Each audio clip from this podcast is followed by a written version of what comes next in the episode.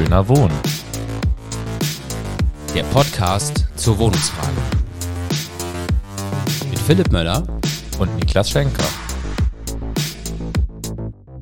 Hallo und herzlich willkommen zu einer neuen Folge Schöner Wohnen, der Podcast zur Wohnungsfrage. Mein Name ist Niklas Schenker und neben mir, oder besser vor mir, sitzt wie immer ähm, Philipp Möller. Und wir begrüßen euch ganz herzlich zu einer neuen Folge. Wir können es nicht lassen und reden mal wieder über die Vergesellschaftung von Wohnraum, über Deutsche Wohnen und Co. enteignen und den aktuellen Stand in einem Enteignungsupdate sozusagen. Genau. Genau, weil es ist ja ganz viel passiert in der letzten Zeit. Ähm, die Vergesellschaftung ist nicht tot, nein, sie ist lebendig. Äh, und zwar war das jetzt vor der Sommerpause zuletzt. Da wurde der Bericht der Expertenkommission ja vorgestellt und wir gucken heute mal so ein bisschen, was steht da eigentlich genau drin. Und ganz aktueller Anlass war tatsächlich, dass äh, einige Kommissionsmitglieder, aber auch die Initiative Deutsche Wohnen enteignen und der BBU, der Verband der brandenburgischen Wohnungsunternehmen, wo auch die Enteignungskandidaten Deutsche Wohnen und Vonovia organisiert sind, äh, im Stadtentwicklungsausschuss eingeladen waren. Und da hören wir später auch mal rein, was die da eigentlich so diskutiert haben. Und zu guter Letzt ähm, wollen wir nochmal einen Blick auf das sogenannte Vergesellschaftungsrahmengesetz werfen. Also das ist ja der Plan des Berliner Senats, kein richtiges Vergesellschaftungsgesetz zu machen, sondern nur einen Rahmen dafür zu bilden, gewissermaßen. Da werden wir uns auch nochmal äh, so ein bisschen mit beschäftigen. Es könnte heute eine Folge werden, in der wir ungewohnt viel juristisch äh, ja, juristische Ausflüge machen, würde ich mal sagen. Äh, Ich bin etwas gespannt, wie wir das hinbekommen. Aber ich glaube, wir fangen einfach mal an, damit, dass wir in diesen äh, Bericht der Expertenkommission, also ich glaube, die Vorgeschichte, jeder weiß es, äh, September 21, erfolgreicher Volksentscheid, fulminanter Erfolg. Infolgedessen hat sich der rot-grün-rote Senat nicht darauf verständigen können, den Volksentscheid direkt umzusetzen, sondern hat eine sogenannte Expertinnenkommission beauftragt. 13 Menschen, die sich ein Jahr lang sehr intensiv mit der Frage beschäftigt haben, wie kann Vergesellschaftung rechtssicher im Land Berlin unternommen werden. Ich sag mal, ähm, etwas populär zusammengefasst und das Fazit äh, kann man wahrscheinlich sagen, deren Ergebnis ist äh, sehr positiv. Vergesellschaftung ist rechtlich möglich, Vergesellschaftung ist bezahlbar und es ist ein sehr geeignetes Instrument, wenn das Ziel ist, die Mieten im Bestand bezahlbar zu halten. Wir wollen jetzt aber trotzdem noch mal ein bisschen tiefer als das ähm, eintauchen und uns mit den einzelnen Aspekten ähm, hierin beschäftigen. Keine Sorge, wahrscheinlich jetzt wirklich immer nur so recht kurz, aber damit äh, alle vielleicht auch so ein bisschen nochmal einen Überblick haben, was sind eigentlich so die rechtlichen Fragen, mit denen sich die Expertenkommission jetzt auch ein Jahr lang echt intensiv beschäftigt hat. Genau, und ähm, ihr erinnert euch vielleicht zurück, es gab ja immer so ein paar Vorbehalte ähm, gegen die Umsetzung des Volksentscheides. Ähm, und tatsächlich äh, ist der Expertenkommissionsbericht dahingehend ähm, sehr interessant, weil viele von den Vorurteilen, die im Vorhinein ähm, so in Umlauf gebracht wurden oder auch in der Diskussion nach dem erfolgsreichen Volksentscheid, dass die von der Kommission, die wurde ja mit 13 honorigen äh, Mitgliedern äh, besetzt, darunter viele Juraprofessoren, ähm, ehemalige Mitglieder des Bundesverfassungsgerichts, die sind sich in ein paar Punkten tatsächlich auch komplett einig gewesen. Und ähm, ich vielleicht ganz zu Anfang, einer der wichtigsten Punkte, ähm, ist tatsächlich, dass sich die Kommission einig darin ist, dass äh, Berlin die Landeskompetenz hat für die Vergesellschaftung von Wohnraum.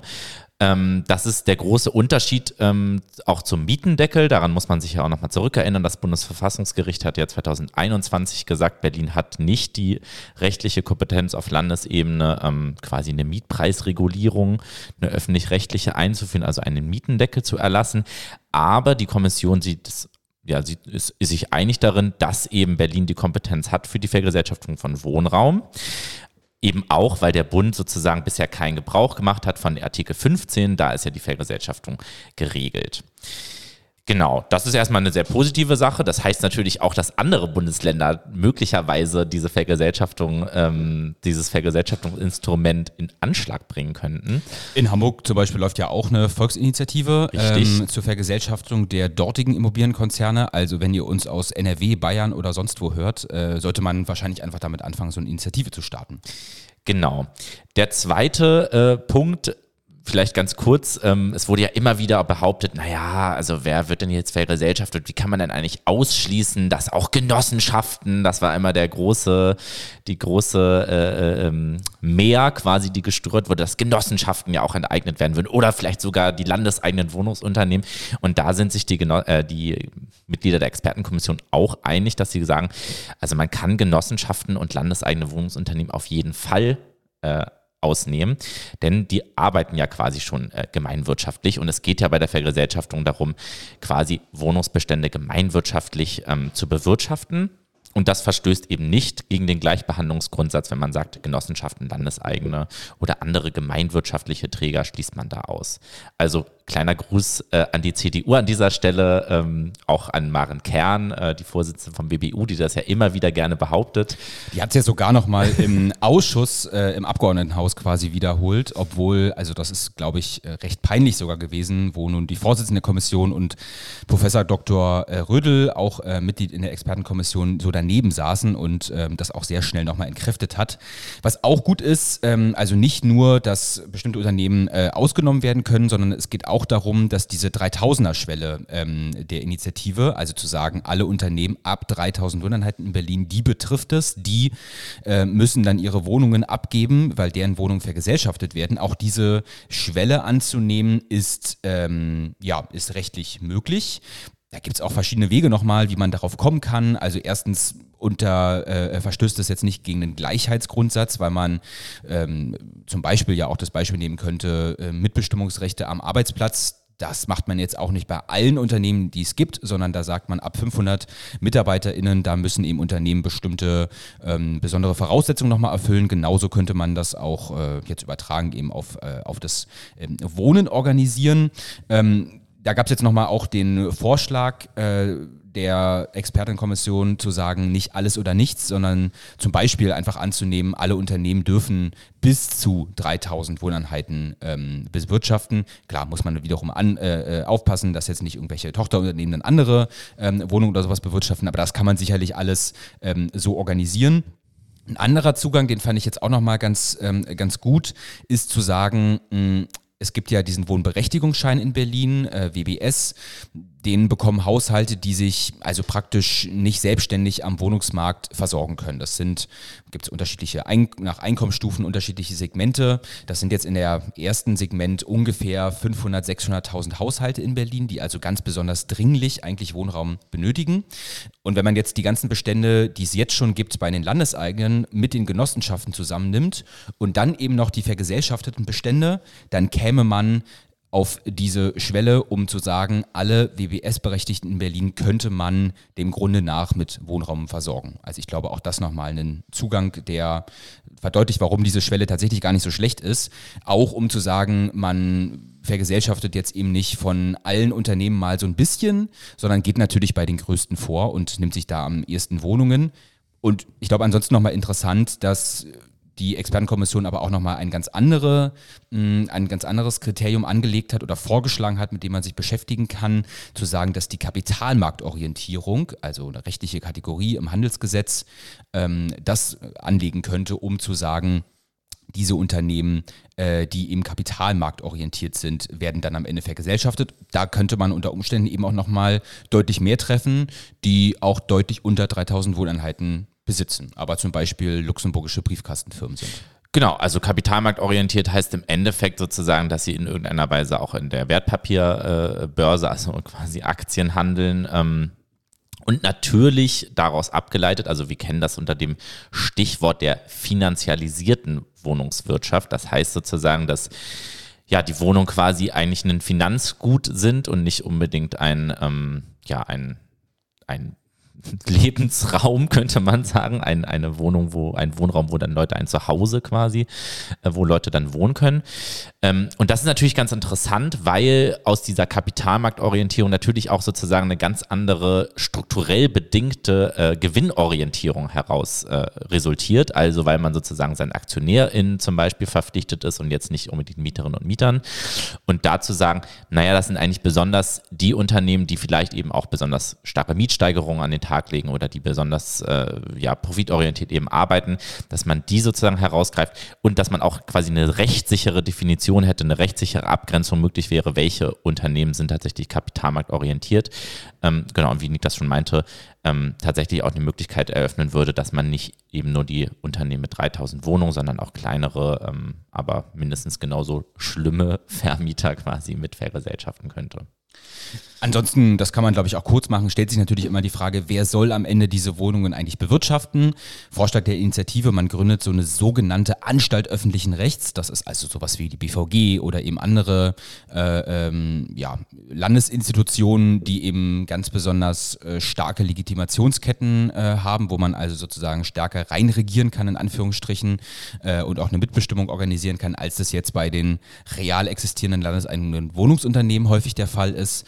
Auch da sagt die ähm, Expertenkommission, das ist auf jeden Fall möglich, dass so eine AÖR anstatt öffentlichen Rechts es am Ende geben könnte auch andere Wege denkbar, Stiftungsmodelle etc. Aber ich glaube, das ähm, war jetzt auch nicht der ganz große Streitpunkt. Genau, ich glaube, was man da vielleicht nochmal ergänzen kann, ähm, was eben wichtig wäre, und das ist ja sozusagen auch bei den landeseigenen Wohnungsunternehmen, die sind ja nicht als AÖR organisiert, also anstatt öffentlichen Rechts, sondern als GmbHs oder Aktiengesellschaften, dass man tatsächlich, wenn man sagt, die AÖR ist am Ende der Träger dieser Wohnungen, die vergesellschaftet äh, werden, dass man dann die gemeinwirtschaftliche Bewirtschaftung der Wohnungsbestände gesetzlich festschreiben muss. Also, dass man nicht nur sagt, ja, das ähm, kann auch anders sein, sondern sozusagen, das muss gesichert sein, aber da wären eben auch andere Modelle möglich und ich denke mal auch in der, in der näheren Zukunft werden da sicherlich nochmal Diskussionen darüber aufkommen. Die Initiative hat ja auch selber ein Konzept vorgelegt für diese AOR, aber man kann natürlich auch darüber nachdenken, macht es Sinn, alle 240.000, 270.000 Wohnungen einem Träger zuzuführen oder spaltet man das in kleinere Einheiten auf? Ähm, Stiftungsmodelle oder man trennt quasi den Besitz des Bodens von der tatsächlichen Bewirtschaftung. Sind auch Modelle, die man da durchaus diskutieren und überlegen kann. Aber was eben wichtig ist, egal welcher Träger, die gemeinwirtschaftliche Bewirtschaftung, also quasi der Ausschluss von einem Profitinteresse, der muss gesetzlich gesichert sein.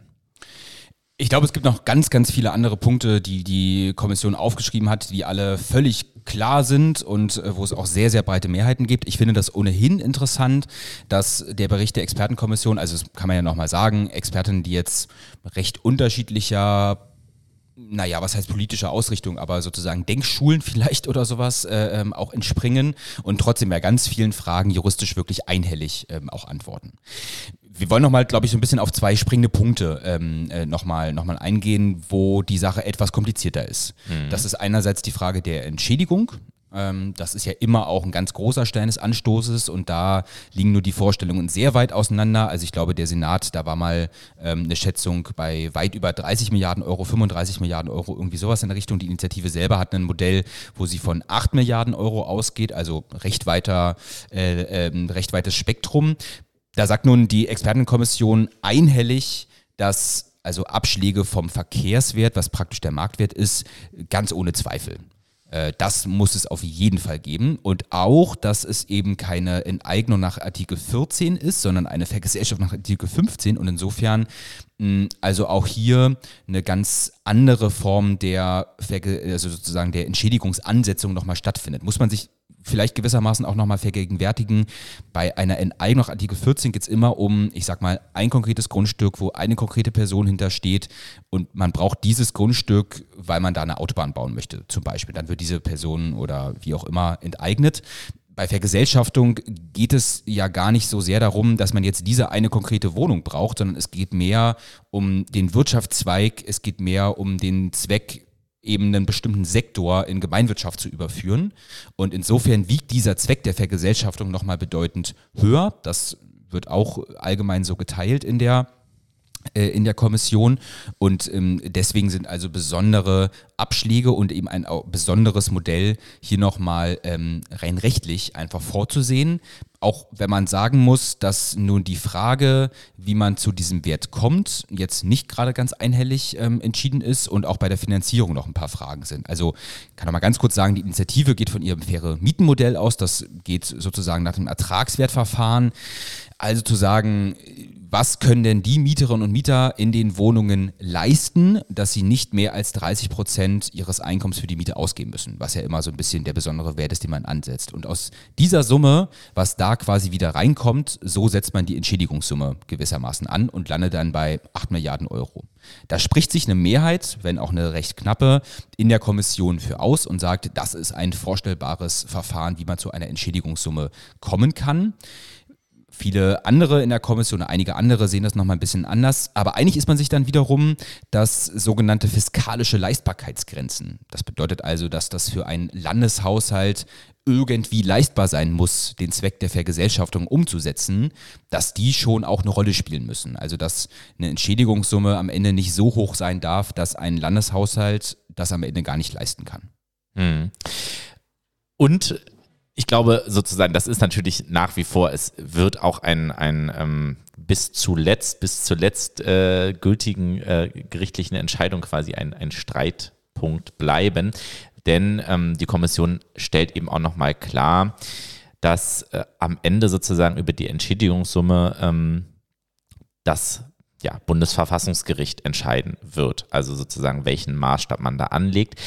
Tatsächlich ein, ein Schmankerl ähm, fand ich bei der Begründung, warum denn ein anderes Entschädigungsmodell ähm, angelegt werden muss, als jetzt bei der Enteignung nach Artikel 15, äh, 14, dass bei der Vergesellschaftung der Zweck die Aufhebung der sogenannten privatnützigen Verwendung von Wohnraum und der damit inhärenten Machtposition ja ist. Also sozusagen Wohnraum soll nicht mehr privatnützig bewirtschaftet werden und damit auch die Machtposition des Eigentümers des Wohnraums durchbrochen werden.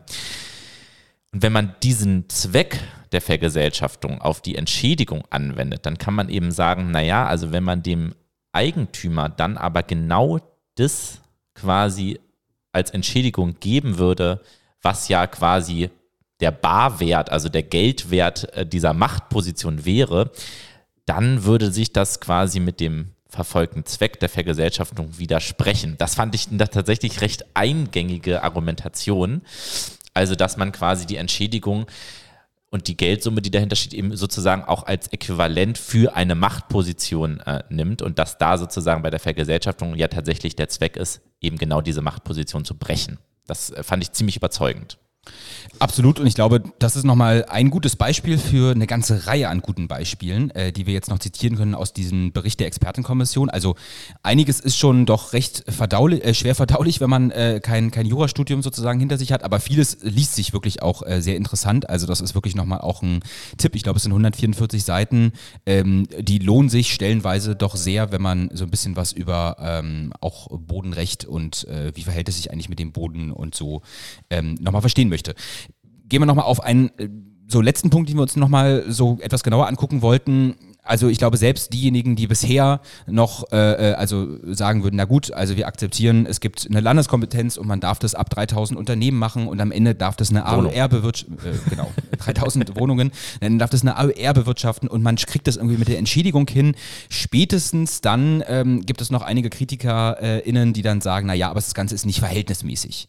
Also dahinter steht die Vorstellung, das ist nicht das richtige Instrument. Wir müssten eigentlich Wohnungen bauen und überhaupt müssten erst alle anderen Mittel ausgeschöpft sein, bevor, also andere mildere Mittel, bevor hier diese große Keule der Vergesellschaftung quasi geschwungen wird. Da gibt es jetzt einfach auch nochmal unterschiedliche Positionen. Es gibt eine Reihe an Mitgliedern in der Kommission, die sagen, also diese ganze Frage an Verhältnismäßigkeit, die stellt sich bei Vergesellschaftung gar nicht. Das ist gewissermaßen ein Zweck an sich wo man sagt, ähm, das kann man einfach auf jeden, jeden Fall quasi ist das, äh, ist das möglich. Eine große Mehrheit hält aber tatsächlich schon eine Verhältnismäßigkeitsprüfung irgendwie für nötig.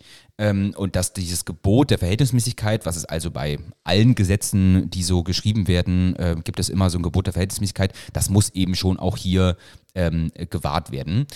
Aber eben auch, dass das modifiziert betrachtet werden muss, in dem Sinne zu sagen, auch hier der Zweck der Vergesellschaftung muss mit einfließen. Also zu sagen, es geht eben um leistbare Mieten für untere Einkommensgruppen, es geht um eine gemeinwirtschaftliche Bewirtschaftung etc. Ähm, das muss alles mit betrachtet werden. Und insofern ähm, muss dann eben insbesondere noch so eine sogenannte Erforderlichkeitsprüfung ähm, angelegt werden, meint äh, die Kommission. Und das meint jetzt eine Erforderlichkeit, ich glaube, das kann am besten tatsächlich Professor Dr. Rödel erklären, der in dem Ausschuss für Stadtentwicklung und Bauen wohnt, das hier in knapp zwei Minuten doch wirklich sehr gut einmal zusammenfasst, wie es sich damit verhält. Wir sind uns da im Wesentlichen einig darüber, dass der Grundsatz der Verhältnismäßigkeit zu achten ist. Ja, darüber besteht keine Uneinigkeit. Ähm, die Uneinigkeit beginnt damit, ob denn im Rahmen der Abwägung, die bei der Verhältnismäßigkeitsprüfung zu unternehmen sind, ja, dass die Allgemeinheit auf der einen Seite und die Privaten auf der anderen Seite, ob denn da der Zweck der Vergesellschaftung eine eigenständige Rolle spielt, der auf der Allgemeinheitsseite in die Waage fällt. Und der Zweck der Vergesellschaftung steht ja im Artikel 15 ausdrücklich drin. Frau Däubler-Gmelin hat es Ihnen ja deswegen vorgelesen. Deswegen haben sich die Mehrheit in der Kommission der Überzeugung nicht verschlossen, dass das wohl ein ganz schönes Gewicht haben muss, wenn es da um die Abwägung geht. Das ist der erste Punkt. Der zweite Punkt, der ist in der politischen Kommunikation immer so wahnsinnig schwierig. Das ist diese sogenannte Erforderlichkeitsprüfung. Auch bei der Vorrednerin von Frau, Vorrede von Frau Kern war das wieder zu prüfen. Die Erforderlichkeitsprüfung ist nicht, dass man sich im politischen Raum unterhält und das würde dann der Verfassungsexperte sozusagen als Rechtsbehauptung auch stellen, sollten wir das jetzt machen oder sollten wir es nicht machen? Diese Erforderlichkeitsfrage, die tatsächlich zu stellen ist, ist das erforderlich? Die hat im Verfassungsrecht einen ganz, ganz präzisen Gehalt. Und der Gehalt bedeutet, angenommen, wir setzen das Ziel, was sich der Gesetzgeber gesetzt hat, da reden wir nicht mit als Verfassungsrichter, als Verfassungsgerichtsbarkeit. Wenn das das Ziel ist, gibt es da ein weniger belastendes Instrument. Und man kann das vielleicht am Neubau ganz schön noch mal vor Augen führen. Sie können natürlich darüber diskutieren, ob es nicht besser wäre, voll auf Neubau zu setzen. Was Sie aber nicht ernsthaft sagen können, ist, dass Sie das, dass Sie das vom Gesetzgeber gesetzte Ziel, wenn er sich das denn setzt, im Bestand kurzfristig die Mieten zu entdynamisieren, ob sie das vergleichbar effektiv durch Neubau bewirken könnten. Das ist das ist so nicht möglich. Also das äh, hätte er jetzt, glaube ich, noch als nächstes gesagt. Ähm, also hat sich ja ein bisschen daraus ergeben. Ja, ich glaube, das ist nochmal sehr eindrücklich. Äh, war jetzt ein recht langer Ausschnitt, aber ich glaube, die Message ist total klar. Ähm, man kann eben nicht Äpfel mit Birnen vergleichen. Wenn das Ziel ist, dass die Mieten im Bestand nicht weiter steigen sollen, dann stellt sich die Frage, ist das eher durch Vergesellschaftung oder durch ein anderes Mittel praktisch quasi äh, zu lösen? Jetzt ist das ja nicht der einzige Zweck von Vergesellschaftung, ich habe es total verkürzt, aber demnach ähm, immer dieser Bezug auf den Wohnungsneubau, der geht wirklich enorm viel und insofern ist Vergesellschaftung auf gar keinen Fall das letzte Mittel, wenn jede letzte Wohnung gebaut wurde und wenn es dann immer noch nicht gereicht hat, dann vergesellschaften wir, sondern Vergesellschaftung hat praktisch sozusagen, muss seinen eigenen Ansprüchen genügen. Da fällt mir der Spruch ein, äh, erst wenn ihr die letzte Wohnung auf dem Tempelhofer Feld ja, gebaut habt, werdet genau. ihr feststellen, dass die Mieten nicht sinken. Ja, ja, genau. äh, genau, ja, also es wird sozusagen nochmal klar, ich finde auch tatsächlich ähm, die, die Formulierung, die Mieten im Bestand zu entdynamisieren, ähm, ist genau. eine total äh, schöne Formulierung. Und es ist natürlich so, eben auf Landesebene sozusagen gibt es keine Instrumente. Es gibt die landeseigenen Wohnungsbaugesellschaften, bei denen kann man die Mieten ähm, durchaus stark regulieren oder auch einen Mietenstopp verhängen. Aber es gibt eben keine anderen Instrumente aktuell im äh, Landesrecht, was in irgendeiner Weise sozusagen diese Dynamisierung der Mieten ähm, ja, stoppen könnte. Und die Vergesellschaftung, also die Überführung quasi in eine gemeinwirtschaftliche Bewirtschaftung, die würde das eben ermöglichen. Und gleichzeitig geht es ja noch um so viel mehr bei Vergesellschaftung, dass also selbst jetzt, wenn Berlin doch die Kompetenz hätte für einen Mietendeckel, selbst das sozusagen wäre dann nicht ähm, äh, das mildere Mittel und deswegen dürfe man nicht vergesellschaften, weil es eben um so viele verschiedene Aspekte geht. Also sprich, natürlich kann man nur mit vergesellschafteten Wohnraum das eben tun, was man mit vergesellschafteten Wohnraum machen kann und insofern ähm, wiegt dieser Zweck der Vergesellschaftung so hoch, dass es ähm, unter Sicherheit praktisch äh, ein erforderliches Instrument ist, um dieses Ziel dann auch am Ende zu verfolgen. Jetzt mhm. sehr kurz zusammengefasst, da würden wahrscheinlich äh, Juristinnen nochmal die ein oder andere Feinheit äh, anders drunter fassen, aber ähm, ich glaube, das kann man erstmal damit zusammenfassen. Was, was ich tatsächlich, das war ja jetzt auch nicht unbedingt Aufgabe der ähm, Kommission, es gibt am Ende sozusagen des Berichtes einen sehr komplizierten äh, ähm, Teil noch zur Frage der äh, Finanzierung. Ähm, mhm.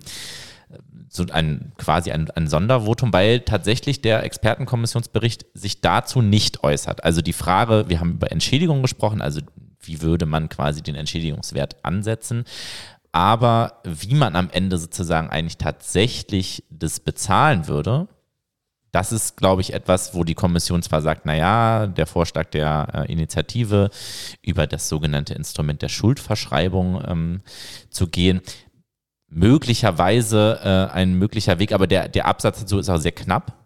Und das ist natürlich auch noch, wenn man jetzt ein bisschen in die Zukunft denkt, eine Sache, wo ich sagen würde, da ist noch sehr viel äh, zu gewinnen, um es positiv zu formulieren. Also quasi, ja, wie könnte man eine Anschubsfinanzierung der AÖR stemmen. Wir haben auch, glaube ich, mal äh, diskutiert, äh, Sondervermögen, äh, äh Vergesellschaftung oder Sondervermögen, äh, Wohnraum, Kommunalisierung. Ähm, da ist ja beim Neubau stellt sich die Frage, die energetische Modernisierung ist die Frage und natürlich sozusagen auch, wie stemmt man eigentlich Ankäufe, beziehungsweise wie stemmt man eigentlich eine Vergesellschaftung von Wohnraum. Ähm, das ist auf jeden Fall eine Sache, wo, ja, wo man, glaube ich, einfach auch mal die Köpfe nochmal zusammenstecken muss, aber wo, glaube ich, auch tatsächlich ähm, Modelle einfach entwickelt werden können, ähm, dass das am Ende sozusagen, ja, tatsächlich finanziell leistbar ist für das Land Berlin, aber eben auch so äh, finanzierbar würde, dass ähm, ja, dieser dieser Zwang, dass die Mieten immer weiter steigen äh, müssen, tatsächlich damit durchbrochen werden könnte. Genau. Äh, ich glaube also auch das nochmal eins der wirklich äh, vielen, vielen ähm, spannenden nochmal Aspekte, die es sich wirklich auch lohnt, äh, nochmal genauer zu durchdenken oder auch nochmal genauer anzuschauen. Trotzdem kann man jetzt ja erstmal zusammenfassen, also es gab diesen fulminanten Erfolg, den erfolgreichen Volksentscheid. Der Senat hat sich trotzdem nicht sofort durchringen können, wollte sich nochmal ganz besonders absichern und hat deswegen eine hochkarätig besetzte Expertinnenkommission beauftragt, die zum Schluss kommt, das geht. Was macht der Senat? Der Senat macht jetzt nicht ein konkretes Gesetz zur Vergesellschaftung von Grund und Boden, also im Sinne der Initiative Deutsche Wohnen Co. eignen, sondern hat sich was anderes einfallen lassen und zwar ein sogenanntes Vergesellschaftungsrahmengesetz. Das äh, ist auch nochmal erklärungsbedürftig. Ähm, es geht also nicht mehr darum, dass die konkrete, das konkrete Ziel verfolgt werden soll, 3000 Wohneinheiten, die Unternehmen äh, müssen ihre Wohnungen abgeben, sondern dass man erstmal den Rahmen schaffen möchte für verschiedene Felder der Daseinsvorsorge, die ja auch im Artikel 15 Grundgesetz vorkommen, also vergesellschaftet ähm, werden können Produktionsmittel, Naturschätze und eben Grund und Boden. Und dass man für diese ganzen verschiedenen Felder sowas wie allgemeine Indikatoren ähm, festlegen möchte und das Ganze aber eben ganz abstrakt. Das bedeutet jetzt erstmal ohne konkrete Folgen, weil man nur einen Rahmen hat und auf Grundlage dieses Rahmens könnte man dann in den einzelnen Sektoren unter Umständen einzelne Umsetzungsgesetze machen. Ja, und da hat man schon wahrscheinlich eine konkrete Perspektive, dass das äh, sich eher um einen Verschiebebahnhof handelt. Ähm, und das wird nochmal etwas genauer dadurch deutlich, dass also dieses Gesetz, was erarbeitet werden soll, auch erst zwei Jahre nach seiner Beschlussfassung überhaupt in Kraft treten soll. Die Idee dahinter ist, dass innerhalb dieser zwei Jahre man also das Gesetz dem Bundesverfassungsgericht zuleiten möchte. Gar nicht so einfach, gehen wir nochmal gleich drauf ein. Ähm, und das dann gewissermaßen erstmal entscheiden kann, ob Berlin also überhaupt die Landeskompetenz äh, äh, ähm, für so ein Vorhaben hat. Ich meine, das ist ja eigentlich geklärt, da sind die äh, Auffassungen sehr eindeutig in der Expertenkommission, aber trotzdem, ähm, ich muss mal sagen, äh, zumindest vielleicht kein, kein unsmarter Move, äh, zu sagen, nach der Debatte um Vergesellschaftung von Wohnraum, die immer konkreter wird, jetzt eben das gar nicht mehr zu bestreiten, dass das Vorhaben grundsätzlich rechtlich möglich ist und dass es auch finanzierbar sein kann, sondern jetzt eher darauf einzuschwenken, zu sagen, na, das ist einfach nicht der richtige Weg. Wir müssen andere Dinge machen, wir verschaffen uns ein bisschen Zeit und wir öffnen nochmal den Diskurs, um eben auch in ganz vielen anderen Bereichen wie Energie ähm, und anderen ähm, über eine Vergesellschaftung zu sprechen. Also das trug jetzt schon solche Blüten vor, dass der CDU-Fraktionsvorsitzende darüber gesprochen hatte, dass man ja also auch im Energiebereich über eine Vergesellschaftung sprechen könnte. Mhm wie ernst es jetzt gemeint war, ist wahrscheinlich, steht wirklich nochmal auf einem anderen Blatt Papier. Und aber ich, ja. ich finde aber sozusagen, ähm, das kann man ja trotzdem auch ein Stück weit würdigen. Denn ähm, klar, man kann sich so die Frage stellen, ja, was, was, was haben wir denn jetzt bisher quasi materiell durch den Volksentscheid erreicht? kann den Mietendeckel sicherlich äh, nennen, der da irgendwie sozusagen ohne dieses Volksbegehren nicht gekommen wäre. Aber ähm, vor allen Dingen sozusagen hat der DWE, und das ist, wird immer deutlicher, einfach auch eine deutliche Verschiebung des Diskurses äh, erreicht. Und das ist tatsächlich, ich finde ich jetzt schon nicht ganz ähm, uninteressant, dass selbst die CDU äh, über Vergesellschaftung spricht und dass ein schwarz-roter Senat, das muss man sich ja auch mal vor Augen führen, wir kommen ja gleich noch auf die konkreten Inhalte und was von diesem Rahmengesetz eigentlich zu halten ist und so weiter und so fort. Aber dass selbst die CDU sich auf einen Koalitionsvertrag einlässt, wo drin steht, wir arbeiten ein Vergesellschaftungsrahmengesetz. Ja, und gleichzeitig hat der, also der Senat jetzt beschlossen, es wird da so eine Arbeitsgruppe quasi innerhalb des Senats gebildet, weil natürlich verschiedene Verwaltungen und verschiedene Perspektiven darauf irgendwie wichtig sind. Also eine Justizverwaltung muss beteiligt werden, die Innenverwaltung, weil die mit Verfassungsrecht zu tun hat. Natürlich auch eine Senatsverwaltung für Stadtentwicklung und Wohnen, weil eigentlich geht es ja darum. Ähm, aber die Federführung dafür soll der Finanzsenator bekommen, seines Zeichens äh, CDU-Mitglied, war Generalsekretär und hat den ja teilweise rassistischen Wahlkampf der CDU CDU in Berlin geplant. Ähm, und der hat nun schon, äh, obwohl die Arbeitsgruppe sich dazu noch nicht mal getroffen hat, eigentlich schon öffentlich angekündigt, dass er selbst die Vergesellschaftung komplett ausschließt und das einfach ein Formelkompromiss mit der SPD gewesen ist. Also insofern ja, und nein, würde ich sagen, was ähm, den, den Fortschritt äh, in der Debatte dabei angeht. Die CDU redet zwar auch darüber, ohne wahrscheinlich auch nur den Funken Interesse daran zu haben, das am Ende umzusetzen. Auch nur irgendwas davon. Hm. Und gleichzeitig, um vielleicht sozusagen auch ein bisschen Feuer in die Debatte zu bringen, ähm, würde ich ja denken, ein Stück weit liegt der Ball natürlich jetzt im, im Feld der SPD und die SPD wir erinnern uns zurück, es gab äh, vor nicht allzu langer Zeit einen Parteitagsbeschluss, das ja äh, in dem Jahr drinne stand.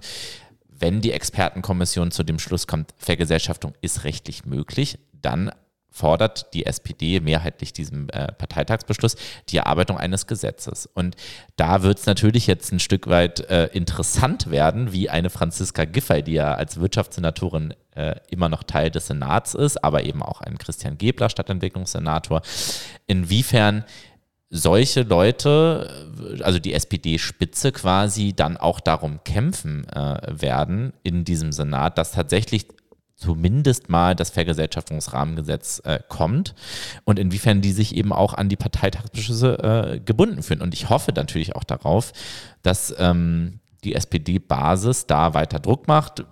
Ob man da jetzt wirklich auf das Vergesellschaftungsrahmengesetz äh, abzielen sollte oder nicht auch gleichzeitig ein Umsetzungsgesetz, also ein Vergesellschaftungsgesetz quasi äh, äh, mit einfordern müsste, das äh, lässt sich auf jeden Fall ähm, diskutieren. Da ist, glaube ich, unsere Meinung klar.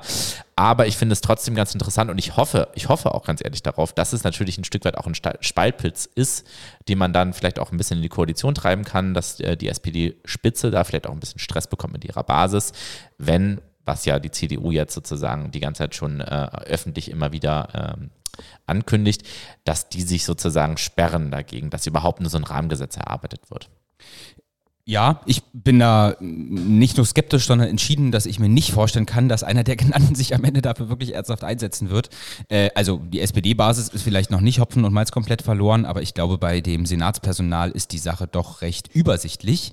Und dennoch interessant, die SPD ähm, ja auch etwas äh, divers vielleicht dann doch aufgestellt an dieser Stelle. Man kann das, glaube ich, einfach nochmal sagen. Die Idee überhaupt, so ein Vergesellschaftungsrahmengesetz zu machen, kommt auch von der SPD. Mhm. Äh, und es gab dazu vor einigen Wochen, Ende Juni, auch eine Debatte im Abgeordnetenhaus. Dort wurde auf Antrag der Linksfraktion also darüber ähm, debattiert auf sofortige Umsetzung des Volksentscheides, eine, ähm, ein Antrag der, der Linksfraktion. Und Thorsten Schneider, parlamentarischer Geschäftsführer der SPD im Abgeordnetenhaus, hat dazu eine interessante Rede gehalten.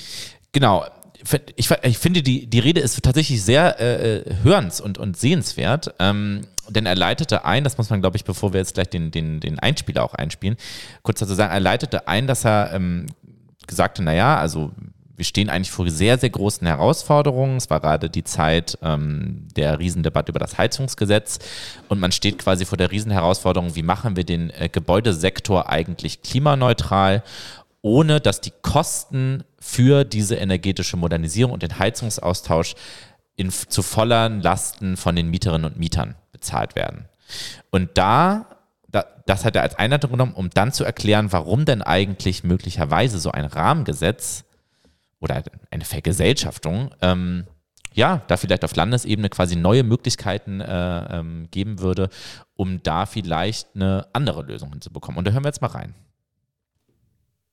Wenn es keine preisliche Intervention gibt, und das ist ja auch von der Kommission herausgearbeitet worden, in Wiederholung der Rechtsprechung des Bundesverfassungsgerichtes, die ich für ein milderes Mittel hielte, denn das ist doch das, was umtreibt, die Explosion der Mieten und die Schere zu den explodierenden Unternehmensgewinnen im Energiesektor, in dem Mietensektor Milliarden, dreistellige Milliardenbeträge. Wenn es keine Preisregulierung gibt, ja nicht einmal eine Öffnungsklausel für Gebietskörperschaften mit einem angespannten Mietenmarkt zum Beispiel, das wäre ja mal möglich, dann fehlt in der Tat das mildere Mittel. Aber uns interessiert das in keiner Weise im Hoppla-Hopp-Verfahren. Auch das war da verabredet. Und eine, ein sehr kluger Vorschlag der Linken. Ein sehr kluger Vorschlag. Dieses rechtliche Neuland, das ich für sinnvoll halte, für, eine neue, für ein neues Instrument in Staatshand erachte, ähm, ausgewogen zu betreten und rechtssicher dadurch, dass es einer rechtlichen Kontrolle zugeführt wird. Kommen Sie bitte zum und insoweit ist das jetzt natürlich ein Eiertanz, den, den Sie jetzt hier veranstalten. Wir haben da eine Verabredung, die hatten wir auch mit Ihnen. Und dass der Senator äh, Gebler gesagt hat oder gesagt haben soll, mit oder ohne Missverständnis, dass er auch ein Vollzugsgesetz in, in welchem Sektor auch immer vorbereitet, ähm, das halte ich für vollkommen normal. In der Exekutive macht man sowas immer, unabhängig davon, ob man das politisch haben will oder nicht. Ganz normales Business. Also lassen Sie uns endlich diesen Weg gemeinsam gehen, analytisch. Übrigens alleine das, was jetzt der Bund Kollege, beschließen will. bitte zum Schluss. Ich komme zum Schluss, bin auch fast fertig. Danke. Alleine das, was der Bund jetzt beschließen will, kostet nach Einschätzung der Mieterverbände nur beim Austausch der Heizung eine Mieterhöhung von einem, von einem Euro pro Quadratmeter. Das ist aber erst der Beginn, meine Damen und Herren. Das ist erst der Beginn von sechs Billionen Euro, die noch kommen. Und darauf müssen wir eine Antwort finden. Genau. Was ich daran sehr, sehr spannend fand, auf der einen Seite nochmal deutlich gemacht, er hält das Rahmengesetz quasi für ein neues Instrument in Staatshand, womit man spielen kann. Gab ja auch eine Berichterstattung darüber, die SPD oder ja, die SPD will das sozusagen einsetzen, um möglicherweise ähm, die Wärmenetze quasi zurückzukaufen äh, oder die, auch die Stromnetze zurückzukaufen in Berlin und da quasi so ein Vergesellschaftungsrahmengesetz als Druckmittel zu benutzen, um äh, möglicherweise sozusagen den Preis dafür ein Stück weit auch zu drücken. Und auf der anderen Seite lädt er ja die Linken und auch die Grünen, würde ich denken, sozusagen dazu ein, sich jetzt nicht dieser Idee des Rahmengesetzes zu verschließen, sondern gemeinsam daran zu arbeiten, äh, dass man sozusagen jetzt eigentlich zu einer guten, äh, zu einer guten Gesetzesgrundlage kommt.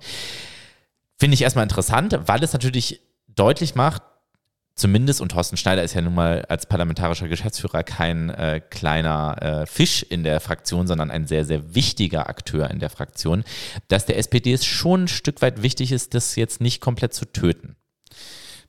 Das kann auf jeden Fall sein. Das äh, glaube ich auch. Und gleichzeitig ähm, äh, hat die SPD genauso ein Interesse, das nicht wirklich anzuwenden. Und ich glaube, das ist ja ähm, äh, der, der Eiertanz. Der, genau, Eiertanz. Der, Eiertanz der, der hat der er selber SPD erwähnt, der Eiertanz, aber der Eiertanz ist selber eigentlich das, was die SPD gerade vollzieht. Ganz genau. Und ähm, es ist eben einfach so, dass dieses äh, Rahmengesetz, äh, dass es nicht darum geht, man verschließt sich jetzt dem, dass verschiedene Sektoren damit betrachtet werden müssen. Nein, ganz im Gegenteil. Also wenn wir mindestens auf diskursiver Ebene da weiterkommen zu sagen, also natürlich Wohnen, aber eigentlich auch Energie, Bildung, Mobilität, Soziales, das muss in öffentlicher Hand, das muss ähm, äh, Teil der öffentlichen Daseinsvorsorge werden und eben vergesellschaftet werden, dann ist das sehr gut. Aber warum ähm, jetzt Linke und äh, glaube auch Grüne äh, da große Vorbehalte haben, was dieses Rahmengesetz angeht, das hat wiederum äh, Professor Dr. Rödel der ähm, Mann, den man äh, zu diesen Fragen immer befragen sollte, auch nochmal sehr gut in der Anhörung im Ausschuss dargestellt und da hören wir nochmal kurz rein am Ende noch was zu meiner Wegwirkung, was zum Rahmengesetz sagen. Also einerseits hat mich das gefreut, weil ich dachte, aha, die Koalition hat sich jedenfalls auch eigentlich festgelegt, aber vielleicht deuten Sie das anders, dann sei es mir verziehen, dass ich das jetzt hier so ausspreche, dass die Landesverfassung offenbar Vergesellschaftung nicht sperrt. Ich habe aber, mir leuchtet das Vorhaben einfach nicht ein. Und vielleicht kann ich da doch aus der Expertise also aus der Perspektive unserer Beratung etwas beibringen, obwohl wir dazu im Bericht selbst äh, nichts geschrieben haben. Aber es hat sich in unseren Beratungen gezeigt, dass namentlich die Fragen von Verhältnismäßigkeit und Entschädigung so stark von dem ganz konkreten Gegenstand und dem ganz konkreten Vorhaben abhängen, dass sie im Rahmen einer allgemeineren Regulierung da eigentlich nur alles richtig machen können, also da keine belastbaren Grenzen ihres Vorhabens rausbekommen können. Sie können also in ein Rahmengesetz, so hatte ich das jedenfalls bisher verstanden, eigentlich nur sozusagen die allgemeinen Grundsätze, die das Verfassungsrecht nahelegt und die auch bei uns nachzulesen sind, wiederum in ein Gesetz schreiben. Und da kann ich Ihnen versprechen, dass das Bundesverfassungsgericht Ihnen das bestätigen wird. Zum Beispiel, wenn Sie sagen, der Grundsatz der, Ver der Verhältnismäßigkeit muss gewahrt werden, wobei die Existenz des Artikel 15 eine Bedeutung hat. Wenn das Bundesverfassungsgericht sagen, ja genau, so ist es, könnt ihr weitermachen. Oder die Entschädigung muss, ähm, muss geleistet werden, kann aber unter dem Verkehrswert liegen. Auch das wird das Bundesverfassungsgericht sagen, ja, aber das sagen wir doch schon seit ungefähr 60 Jahren und zwar sogar nochmal zu Ihnen zu Artikel 14. Ja? Das ist sogar zu Artikel 14 eigentlich ständige Rechtsprechung. Also Sie müssten es also konkreter machen. Jetzt habe ich Sie, Herr Gäbler, so verstanden, dass Sie das im, im Grunde den Gedanken aufgenommen haben, sagen, okay, wir müssen natürlich ein bisschen mehr Konkretisierung reinbringen meiner Erfahrung aus der Diskussion würde ich Ihnen so spiegeln, Sie werden kein, auch keine mittlere Abstraktionshöhe kriegen. Sie kriegen verlässliche verfassungsgerichtliche Aussagen nur für das Umsetzungsgesetz. Und deswegen würde ich jetzt politisch sagen, ähm, das ähm, leuchtet mir nicht so richtig ein, dass man das politisch unternimmt, wo die Antwort des Verfassungsgerichts eigentlich nur nichtssagend sein kann. Also, ich glaube, Professor Dr. Rödel zerlegt gewissermaßen äh, die Idee des Rahmengesetzes und eben juristisch. Also es geht nicht darum, dass es politisch natürlich erstmal ein Verschiebebahnhof ist, ähm, der den Widerspruch ausmacht. Macht. Vielleicht kriegen wir die Debatte um vergesellschaftete Daseinsvorsorge und wir machen die ganz große Bandbreite auf. Äh, das sollte die gesellschaftliche Linke natürlich unbedingt nutzen, gar keine Frage. Und gleichzeitig ist es realpolitisch ein Verschiebebahnhof und der auch juristisch gar keinen Sinn ergibt. Es gab auch noch einen sehr guten Punkt, den äh, Dr. Rödel auch da nochmal äh, Professor Rüttel auch da nochmal gut anbrachte, zu sagen, der Senat hat auch gar kein sogenanntes Rechtsschutzbedürfnis, jetzt selber ein Gesetz zu machen und das quasi mit Ansage vor das Verfassungsgericht zu bringen. So eine Aufgabe hat das Bundesverfassungsgericht ehrlich gesagt nicht, die Hausaufgaben der Regierung zu machen. Hm. Wobei ich glaube, da werden sich schon äh, Leute finden, die auf, spätestens aus der Bundestagsfraktion der CDU, die da die klare einwenden werden. Ich würde dir total zustimmen ähm, und trotzdem sozusagen gebe ich meine Hoffnung nicht ganz auf, dass ähm, aus dieser Debatte um das Rahmengesetz auch möglicherweise ein paar sozusagen interessante ja, äh, Sachen entstehen können. Ich glaube, es ist auf jeden Fall trotzdem eine Chance, sozusagen, wir werden weiter über Vergesellschaftung reden. Ich bin sehr zuversichtlich, dass auch weiter von der Initiative Druck gemacht wird, ähm, denn sozusagen der, die, zumindest die CDU ist ja quasi gerade wirklich mit einer Kampfansage äh, in diese Debatte reingegangen, in denen gesagt haben, bei uns kommt gar nichts. Und ich denke, da wird sich die Initiative auf jeden Fall was ausdenken, um darauf äh, entsprechend zu reagieren. Wir bleiben gespannt und zum Ende, äh, genau, wollen wir sozusagen nochmal, was wir nämlich auch sehr eindrücklich fanden in der Kommission, äh, in der, im Ausschuss war ja auch äh, die Initiative eingeladen und da hat Bella von Deutsche Wohnen enteignen nochmal ein ganz gutes Statement gehalten, sozusagen nochmal erklärt, warum es eigentlich so wichtig ist, dass wir für Vergesellschaftung kämpfen. Damit schließen wir und in dem Sinne, ähm, bis zum nächsten Mal. Tschüss. Mein Name ist Isabella Rogner. Ich bin Mieterin in Berlin und ich engagiere mich seit mehreren Jahren in der Initiative Deutsche Wohnen und Co. enteignen. Ähm, ich wohne jetzt seit über zehn Jahren in dieser Stadt und ich beobachte in dieser Zeit, wie immer mehr von der Stadt verloren geht, was sie eigentlich ausmacht, nämlich Freiräume, Kreativität, Teilhabe, Gestaltungsraum, Vielfalt und Zusammenhalt. Und all diese Dinge gehen verloren, weil Menschen verdrängt werden. Ähm, und das ist der Grund, warum ich mich in der Initiative engagiere, weil ich eben diese Stadt retten will und weil ich fest davon überzeugt bin, dass Wohnraum ein Grundrecht ist und kein Spekulationsobjekt.